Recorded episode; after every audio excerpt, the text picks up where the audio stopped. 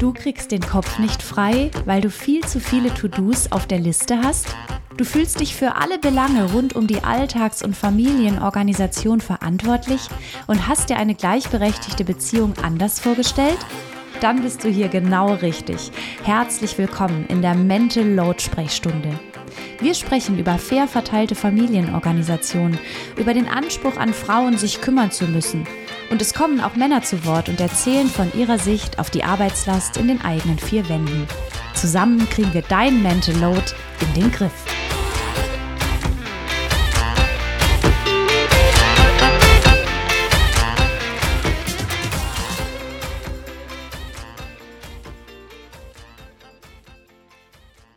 Für diese Folge von Lauras Mental Load Sprechstunde habe ich mit Tillmann Prüfer gesprochen.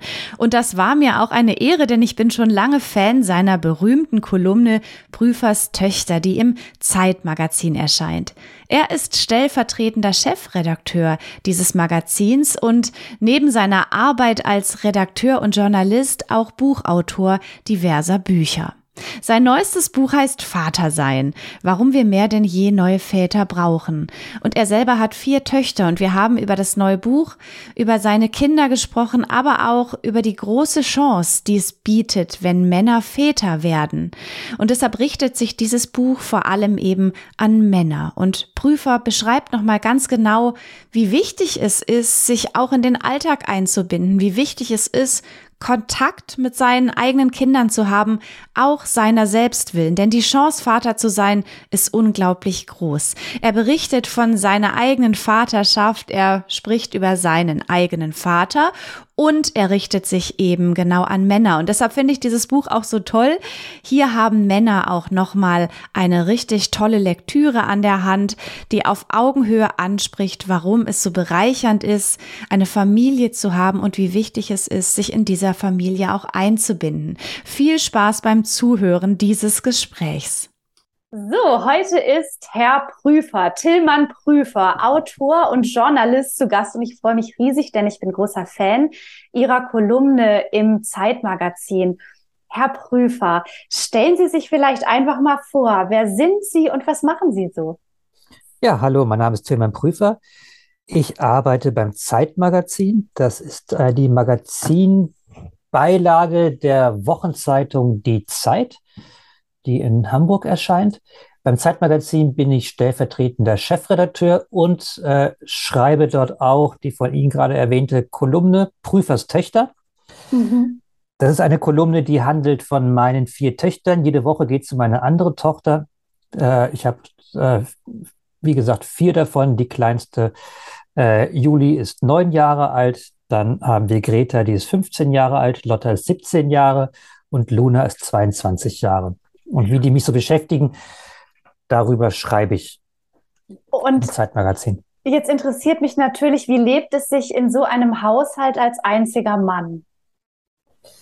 Ja, ich habe so ein bisschen so eine private Vorschau darauf, wie es einmal sein wird auf der Welt, wenn das Patriarchat endgültig untergegangen ist ja. und nur noch Frauen ähm, regieren und muss sagen, es lebt sich äußerst gut, äußerst, äh, äußerst angenehm. Mhm. Aber das ist ja von Kind zu Kind ähm, auch verschieden. Und ich glaube, dass sich dort Mädchen und Jungen äh, weniger unterscheiden, als man manchmal so glaubt, in der mhm. Art, wie sie angenehm, anstrengend äh, oder bereichernd sind.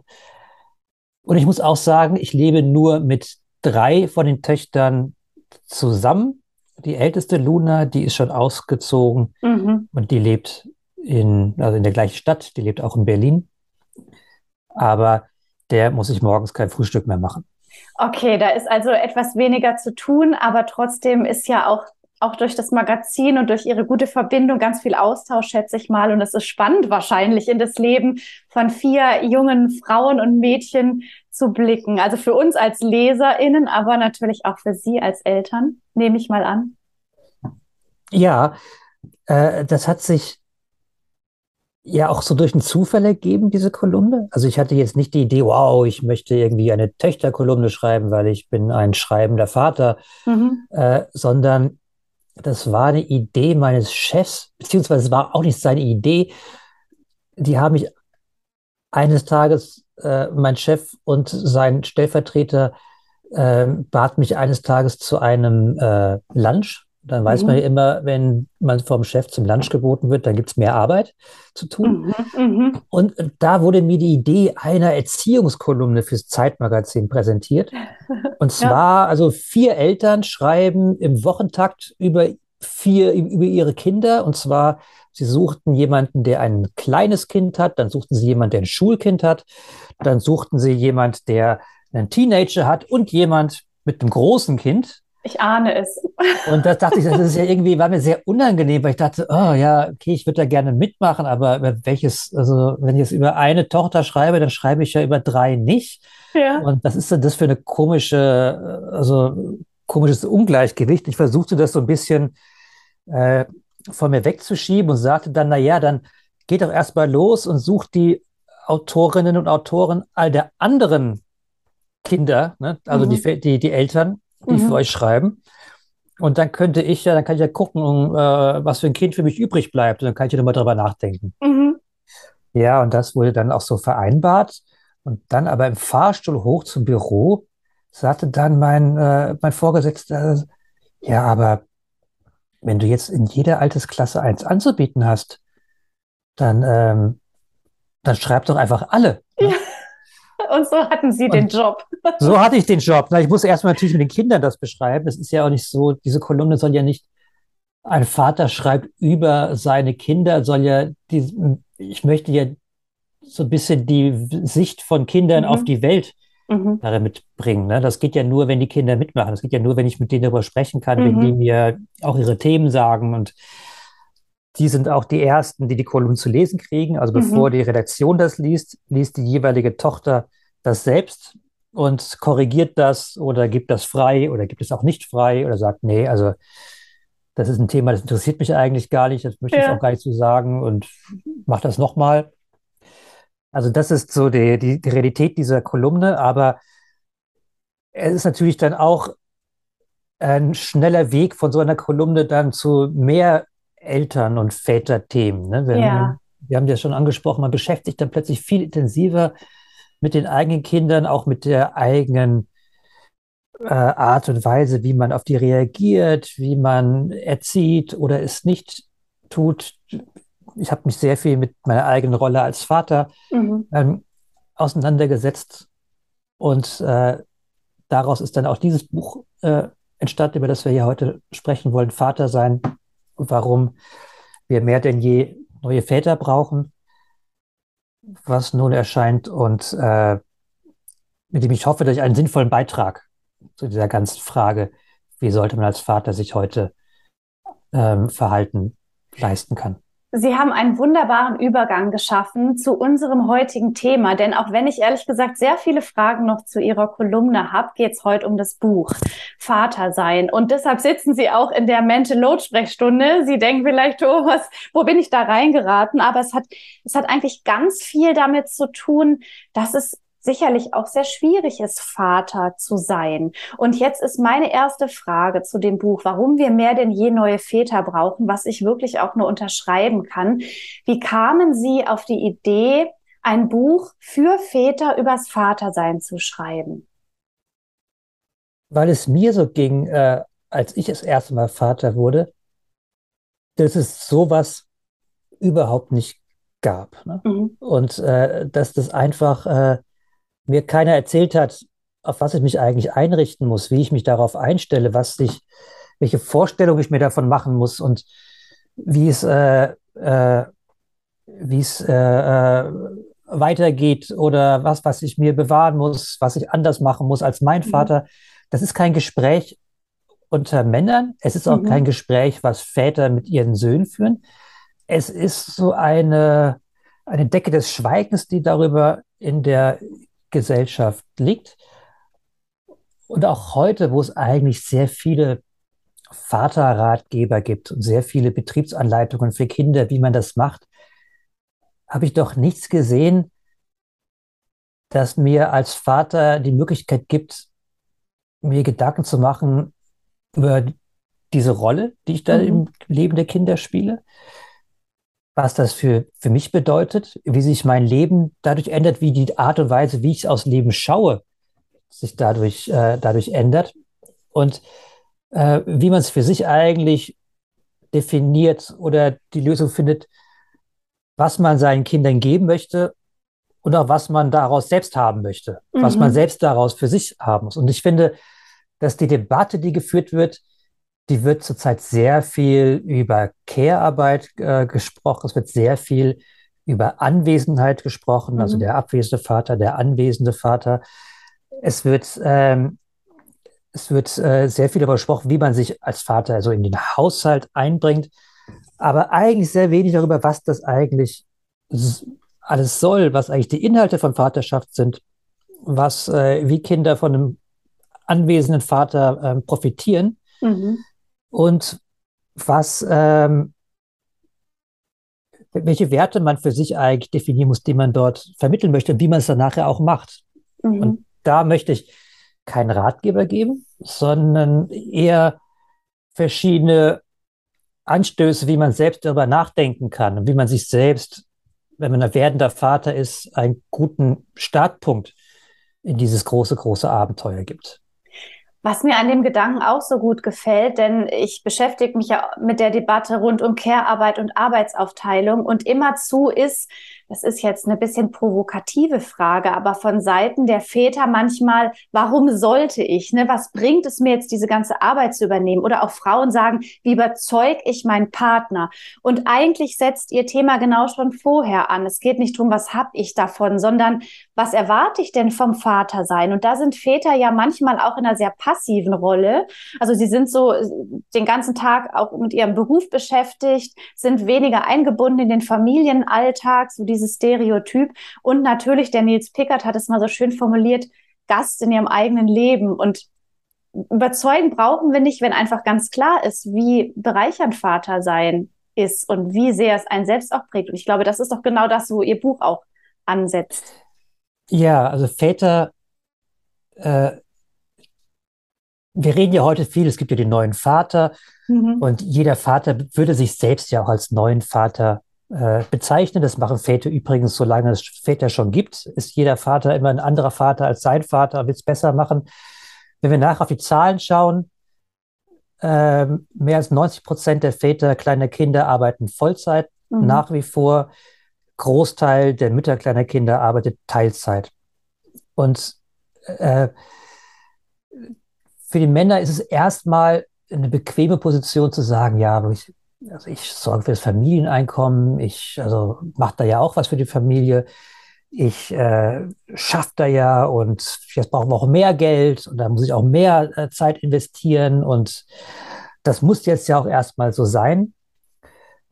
Und schnurstracks sind sie dann auf dem gleichen Weg, wie ihre Väter ausschauen. Das sind nämlich, ja, was passiert dann? Dann ist man halt, äh, kommt man abends müde aus dem Büro oder aus der Arbeitsstelle wo das auch ist äh, und ist eben nicht mehr anwesend, ist eben nicht mehr fürs Kind da, ist nicht aufmerksam, hat eigentlich nichts mitbekommen, was es gibt, ist so ein bisschen Praktikant in der eigenen, äh, in der eigenen Familie. Äh, äh das Wochenende dient dann gleichzeitig der Eigenerholung und dann halt dem Rest, was noch an Familienleben dann so, ähm, so machbar ist.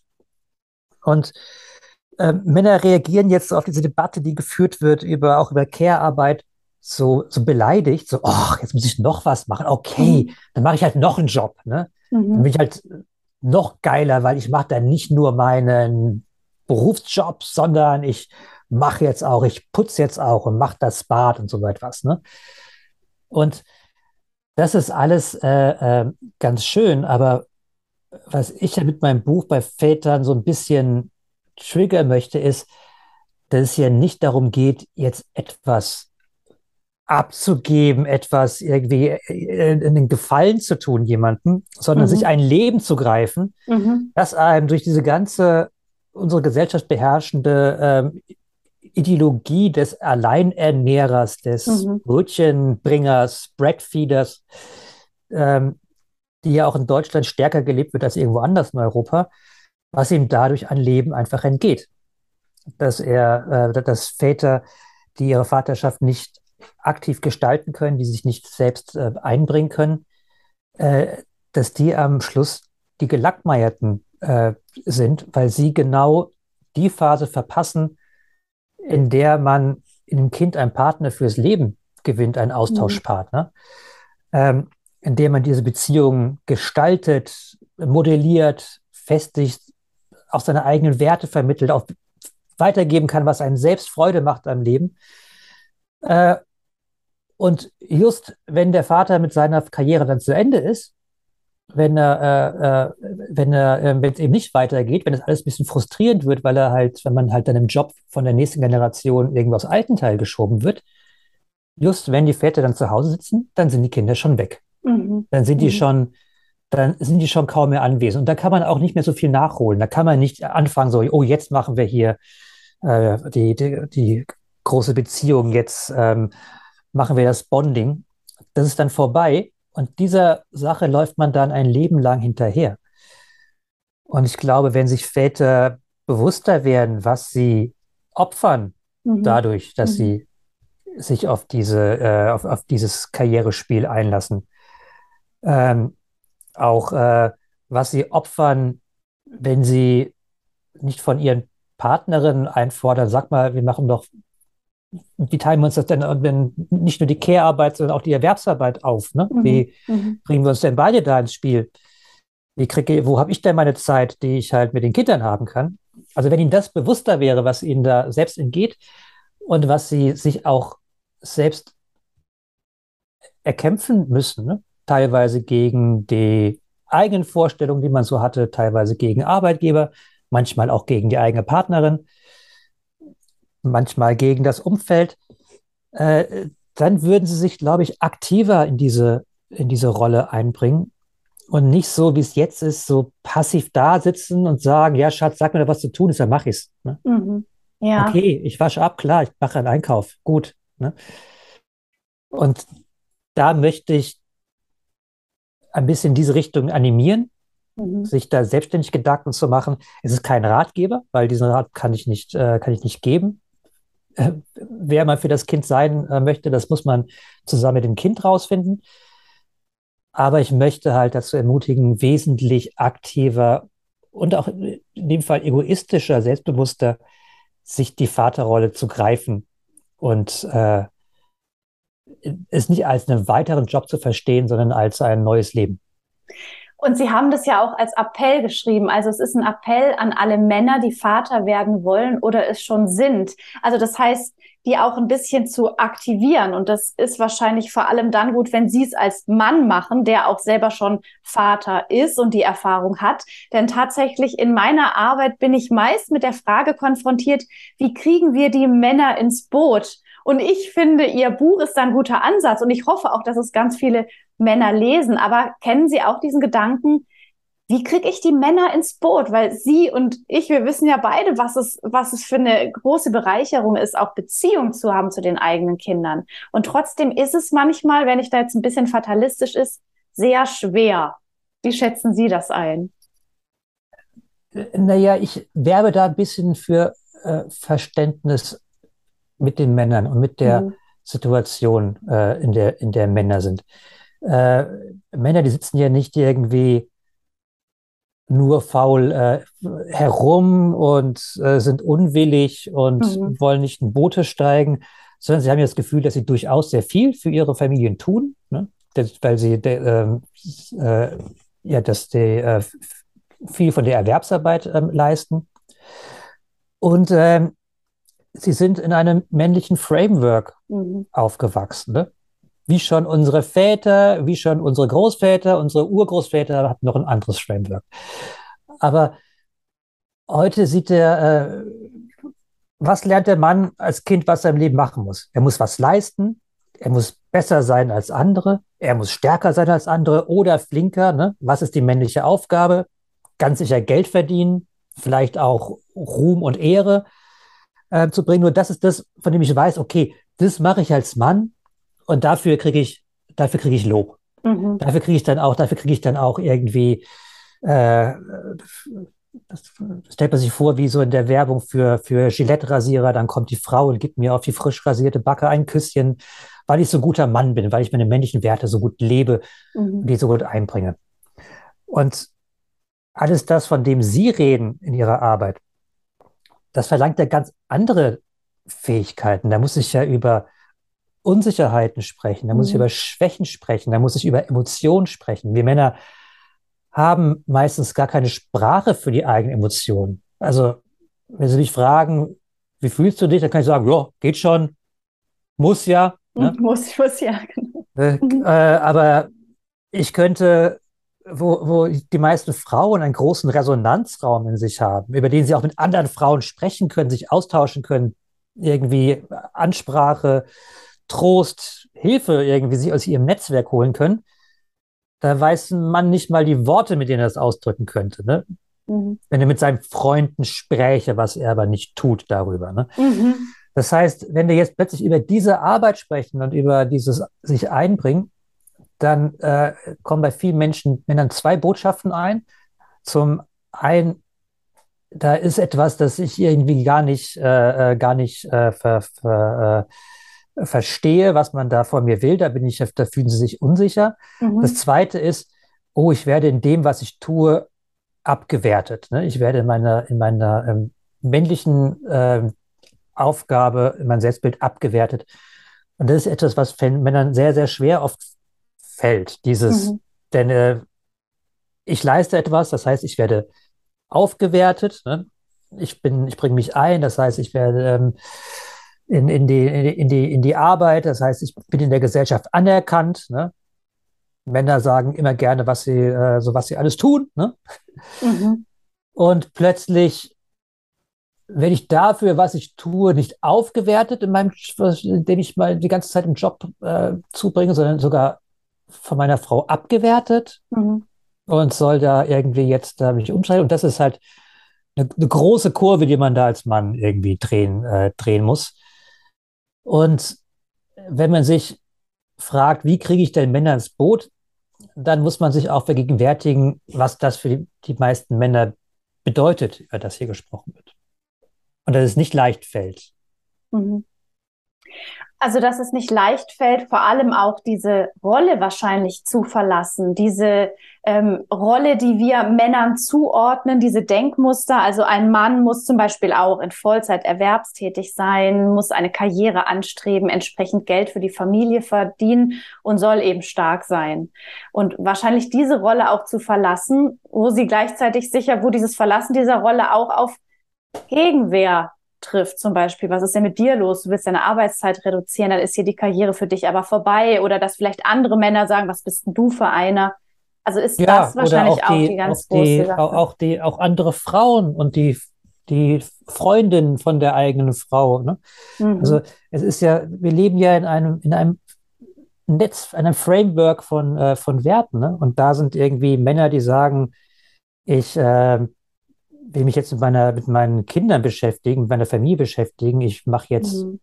50 Prozent oder auch nur 80 Prozent, ähm, da äh, sagt man, aha, dann ist denen halt irgendwie äh, Karriere nicht so wichtig, Weiterkommen nicht so wichtig, irgendwie mhm. auch irgendwie quasi eine materielle Grundlage für die Familie zu schaffen, nicht so wichtig, soll wie die Frau machen, oder? Ne? Also ziehst du dich da, also das ist für, da geht es ja um mein Wert als Mensch in der, äh, in der Gesellschaft, der ähm, dann zur Disposition steht. Das ist nicht so, äh, nicht so einfach. Und ähm, was, glaube ich, auch nicht so einfach ist, dass ich, äh, wenn wir jetzt über die Care-Arbeit sprechen, dass sich äh, Männer oft gar nicht bewusst sind, was das eigentlich alles ist mhm. und welcher, von, von wie vielen Stunden wir da eigentlich sprechen und es auch nicht so richtig wissen wollen, weil sie ahnen, dass es da schlechte Nachrichten für sie gibt. Das kann also, ich bestätigen, ja. Ähm, Zunächst mal schlecht. Später. Also die meisten Männer gehen ja davon aus, dass sie zum Beispiel total viel auch im Haushalt machen. Nee, also am Wochenende, da koche ich ja auch und nee, wenn ich kann, dann gehe ich ja auch, äh, gehe ich auch einkaufen. Und also jeder Mann garantiere ich dir, kann äh, äh, kann dir x Sachen sagen, die er ja auch macht. Nur äh, wenn wir von einer Familie sprechen, also um was es dort eigentlich dann geht, ja, also nicht nur um halt, dass man jetzt mal irgendwie das Bad geputzt hat oder so etwas und dann von dann auch breit erzählt, sondern äh, wer hat eigentlich die Arzttermine der Kinder äh, im Kopf? Ne? Wer weiß, welches Kind mit welcher Freundin wann ver, äh, verabredet ist, hat Kontakt zur Mutter oder zum Vater vorher geschaffen und weiß, wann und wie die da hinkommen. Ähm, was ist eigentlich in der Schule zu machen? Wer, als, wer äh, wann hat das Kind die Schule aus und wer holt es dann ab, bringt es dann äh, dorthin? Äh, der Klavierunterricht, die, also es sind ja hunderttausend ähm, Dinge, zu denen, äh, denen das, äh, zu, die dazugehören, die alle von irgendjemandem ähm, gemanagt werden müssen und die aber meist auch in einer Partnerbeziehung unsichtbar bleiben, weil sie halt nicht, äh, nicht ausgesprochen werden, weil sie nicht, äh, sie tauchen gar nicht auf. Ne?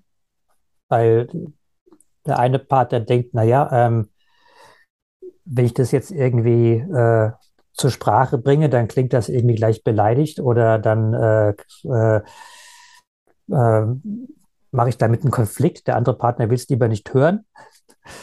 Und so bleibt dann alles irgendwie so bei, äh, beisammen. Aber ich kann nur warnen, also jede Frau, die glaubt, ihr Partner wisse ja schon, was das alles ist, auch wenn man jetzt mhm. nicht darüber spricht. Nee, das, das weiß er nicht. Mhm. Weil ja. wenn man nicht darüber gesprochen hat, wenn man es nicht mal äh, sichtbar gemacht hat, wenn man keine Liste darüber gemacht hat, wenn man nicht ähm, das zum Thema der Beziehung gemacht hat, dann weiß es der Partner eigentlich in den meisten Fällen nicht. Und oft möchte es auch gar nicht so genau wissen. Ich kenne das ja selber von mir, also das ganze Thema Internet, WLAN und Modem, da geht's mir genau so. Ich weiß es nicht, ich möchte es aber auch nicht wissen und niemand hat es mir gezeigt. Und das ist auch der Grund, warum ich ziemlich hilflos bin, wenn das WLAN ausfällt. Ne? Aber da merken wir dann, wenn es aber wichtig ist, das zu wissen, vielleicht auch, weil mein Partner sagt, ich mache das nicht immer alleine, dann bedarf es einfach Kommunikation. Da haben Sie ja auch schon so was gesagt. Diese Kommunikation, das Aussprechen, das ist wahrscheinlich immer das A und O, würde ich sagen. Und jetzt würde mich mal interessieren, wie haben Sie denn den Dreh gefunden, dadurch, dass Sie sich als Mann mit diesen Themen beschäftigen, dass Sie so eine starke Beziehung zu Ihren Töchtern haben, dass Sie das trotz auch diesen unangenehmen Gefühlen, die Sie da geschildert haben, so überwinden konnten? War das eine Vorbildrolle oder ist es Zeit oder ist es Ihr Beruf oder einfach Praxiserfahrung, dass Sie da jetzt drüber sprechen können und ein Buch schreiben und auch Appelle an Männer richten? Also ähm, ich musste ein bisschen äh, äh, ähm, runterdrehen, die, äh, denn ich glaube nicht, dass ich den Dreh gefunden habe und ich bin nun auch wirklich irgendwie nicht äh, der beste Vater der Welt. Und ich glaube, dass ähm, mir beim Thema Mental Load und Care-Arbeit ich da fast genauso viel lernen kann äh, wie jeder andere äh, Mann und Vater äh, in diesem Land auch. Ähm, nur ich habe halt angefangen, mich dazu, dafür zu interessieren. Also mhm. bestimmt, also hat diese Kolumne einen Teil daran, weil mhm. dann plötzlich tauchen diese ganzen, diese ganzen Themen, äh, diese ganzen Themen einfach auf. Ähm, aber vieles ist halt auch äh, dass ich eine Partnerin habe, die das durchaus halt auch ähm, thematisiert. Ne? Mhm. Also äh, die sich halt jetzt äh, nicht auf ihre Rolle, die man äh, ähm, so zugeschoben bekommt, äh, so äh, darauf so ein, äh, einlässt, sondern das halt auf den Tisch gepackt hat. Ne? Also das wäre jetzt zu viel Lorbeer auf mein Haupt, wenn ich sagen würde, ich habe das irgendwie alles gesehen und ähm, beschäftige mich deswegen so intensiv damit, sondern ich habe es auch teilweise ziemlich hart vor die Nase geknallt bekommen und ähm, besch beschäftige mich deswegen äh, auch damit, aber es, äh, ich muss auch sagen, äh, selbstkritisch, viele Sachen, die so äh, im Kopf meiner Frau sind, was jetzt so, die halt das ganze soziale Netzwerk der Töchter einfach im Kopf hat. Also weiß, wer welche äh, Freundin von wem ist und äh, auch was es da für Probleme oder so etwas manchmal gibt und wer wann zu übernachten kommt. Da hink ich deutlich, deutlich hinterher. Und da gibt es auch viel, viel Arbeit noch zu machen. Und zu der Arbeit äh, rufen Sie ja auch andere Männer sozusagen an. Und mir hat auch so dieser Charakter auf dem, dem Text, der hinten auf dem Buch steht, gefallen, dass jetzt auch die Männer dran sind, etwas zu verändern. Wenn ich das jetzt auch nochmal so sagen kann, es ist schon auch meine Erfahrung, dass viele Frauen sagen, auch ältere Frauen in meinen Vorträgen, wir kämpfen, erkämpfen das jetzt schon, versuchen das zu erkämpfen seit Jahrzehnten und nichts ändert sich oder auch einfach da so wenig Bewegung drin ist. Und ich auch manchmal denke, ähm, wir Frauen haben manchmal das Gefühl, wir kommen nicht weiter. Und es ist dann auch manchmal so dieser Wunsch, dass Männer sich auch für dieses Thema einsetzen, auch ihrer selbst willen. Und da muss ich sagen, hat mir das gut gefallen, wie Sie das auch so formuliert haben, dass Männer jetzt auch aktiv werden dürfen, indem sie zum Beispiel einfordern, ich möchte mehr ähm, in meiner Familie gestalten, ich möchte eine stärkere Beziehung zu meinem Kind. Ähm, haben Sie das schon auch so geschrieben, dass hoffentlich Männer auch durch das Buch ermutigt werden, aber auch so ein bisschen hochgerissen von dem manchmal bequem, wenn auch anstrengenden Leben? Ja, Männer haben ja die irrige Vorstellung, dass wenn sie sich mit Feminismus beschäftigen oder auf feministische Ideen eingehen, dass sie da ihren Partnerinnen einen Gefallen machen oder dass sie halt irgendwie, dass es darum geht, was für die Frau zu tun, und nicht für sich selbst.